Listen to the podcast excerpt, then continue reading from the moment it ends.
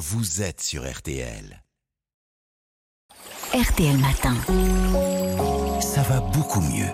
Nous sommes donc avec Aline euh, Perraudin. Vous nous parlez ce matin d'un drôle de syndrome. Enfin, drôle de syndrome, ça arrive quand on passe beaucoup de temps assis. Eh bien oui, c'est le syndrome des fesses mortes. On parle aussi de syndrome du fessier endormi. Bah, c'est pas une blague. hein. Rester trop, long, trop longtemps assis est mauvais pour la santé. Ouais. Et ça peut être aussi mauvais pour les fesses. Après une position assise prolongée, elles peuvent s'engourdir, voire devenir douloureuses. Nos muscles fessiers, eh bien, ce sont les groupes musculaires les plus puissants de notre corps. Et pour autant, ils sont kilos s'ils ne sont pas assez sollicités et oublient de se contracter. C'est pour cela qu'on parle aussi de fesses amnésiques. C'est plus ça- joli, c'est plus Oui, scientifique. Ouais. ça peut prêter à sourire, mais ce syndrome est vraiment gênant avec le télétravail qui se développe, le temps moyen passé assis a augmenté. De plus en plus de personnes bah, peuvent être concernées par ce syndrome. Alors, comment euh, sait-on si on souffre de ça? Bien, on peut faire un, un test. Mhm. On s'allonge sur le ventre et on essaie de décoller une jambe du sol. Ah, ça, c'est une pose de yoga. Ah, voilà. Ouais. Ouais.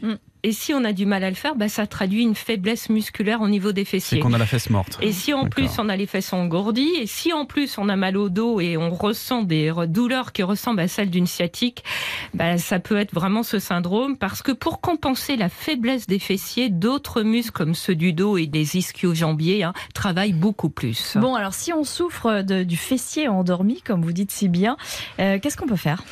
Bah, si on doit vraiment passer beaucoup de temps assis, hein, qu'on est sujet à ce syndrome, il faut vraiment essayer de se lever toutes les heures et de faire quelques pas. On en profite aussi pour contracter ses fessiers pendant 10 secondes au moins trois fois. Et si c'est possible, quand on est au télétravail, par exemple, on peut s'asseoir sur un coussin dit d'assise dynamique. Il est légèrement instable et oblige à faire de petits mouvements. On en Ah. trouve dans des enseignes de sport. Utiliser quelques heures par jour, il permet de contrer l'engourdissement des fessiers. une sorte de coussin massant, en fait. Oui, avec des petits picots gonflables. D'accord, c'est agréable. Et dès que l'on sent ses fesses engourdies, ben on peut aussi les masser deux minutes avec une, une balle de massage hein, ou de tennis, Ouais. en s'asseyant au sol, en appui sur les mains ou dos contre le un mur en se penchant en avant. Et sinon, on a intérêt à se muscler.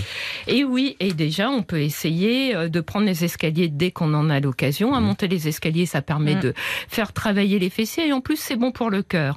On peut aussi faire des exercices simples comme le pont fessier. On s'allonge sur le dos, les genoux pliés et les pieds bien à plat et on soulève le bassin le plus haut possible. Après, on peut enchaîner avec des squats et des fentes encore plus efficaces si on les fait avec des petits haltères dans les mains. Le roller, la natation, notamment avec des palmes, l'aquagym sont des sports excellents pour faire travailler les fessiers. Les fesses amnésiques ont tendance à s'affaisser, donc à être plates. Ouais. Eh bien, ces exercices, ça permet aussi de remodeler son postérieur. D'accord, et en faisant tout ça, on arrive à s'en débarrasser facilement de ce fessier endormi. Et oui, À le mais, réveiller un peu fait... mais, Réveille-toi, fesse.